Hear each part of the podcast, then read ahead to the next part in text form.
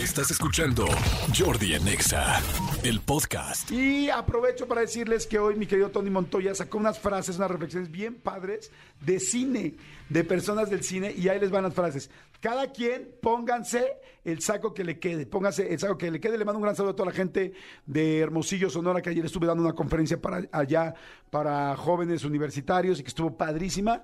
Este ayer en la tarde, muchas gracias a toda la gente de Sonora que estuvo allá. Y un día antes estuve en el proyecto eh, Proyecta 365, que fue un proyecto para emprendedores, que también nos fue muy padre y que hubo mucha gente que estuvo ahí pendiente y también de una conferencia, pero será plática para emprendedores y para gente que está iniciando sus negocios. Les mando un saludo a todos.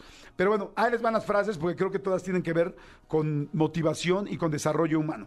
Robert Downey Jr. dijo una frase que me encanta y a ver, cada quien pónganse la que le queda.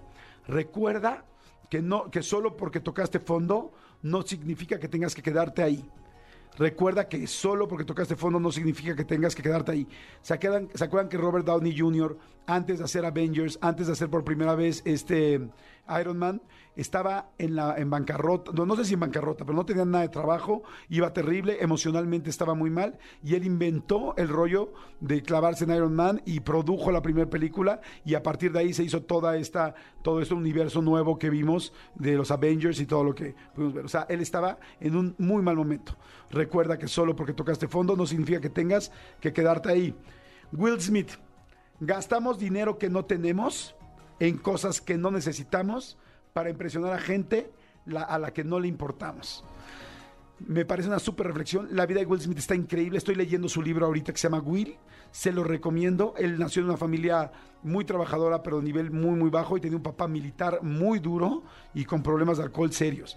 Y el libro arranca con una historia muy padre que los puso a hacer a él y a su hermano un muro gigantesco que se tardaron los niños un año, niños de 7, 8 años haciendo un muro y en lugar de contratar a unos este, albañiles que supieran hacerlo, se tardaron un año diario trabajando y tienen que leer, métanse a, a, buscar el libro de Will, este, o luego con mucha calma les explico toda la historia del muro que está bien interesante, pero me hace mucho sentido lo que está diciendo. Charles Chaplin, sin haber conocido la miseria, es imposible valorar el lujo sin saber lo que es no tener, es imposible valorar lo que es tener mucho. Sin saber lo que es pasar un mal momento, es imposible poder festejar uno bueno. Eh, Vin Diesel, la inseguridad siempre está persiguiéndote y poniéndose en el camino de tus sueños. Tú decides, ¿la dejas entrar?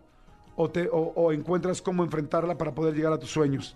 Y finalmente, El Padrino, que es un, este, una, perdón, una película, pero digo, un personaje este, que, menciona... Eh, que, que, este no es una persona físicamente, sino es el texto de su personaje, pero me fascina porque dicen que las películas del padrino son como toda una este, Biblia de vida.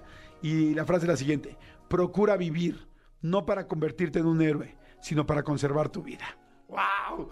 Escúchanos en vivo de lunes a viernes a las 10 de la mañana en XFM 104.9.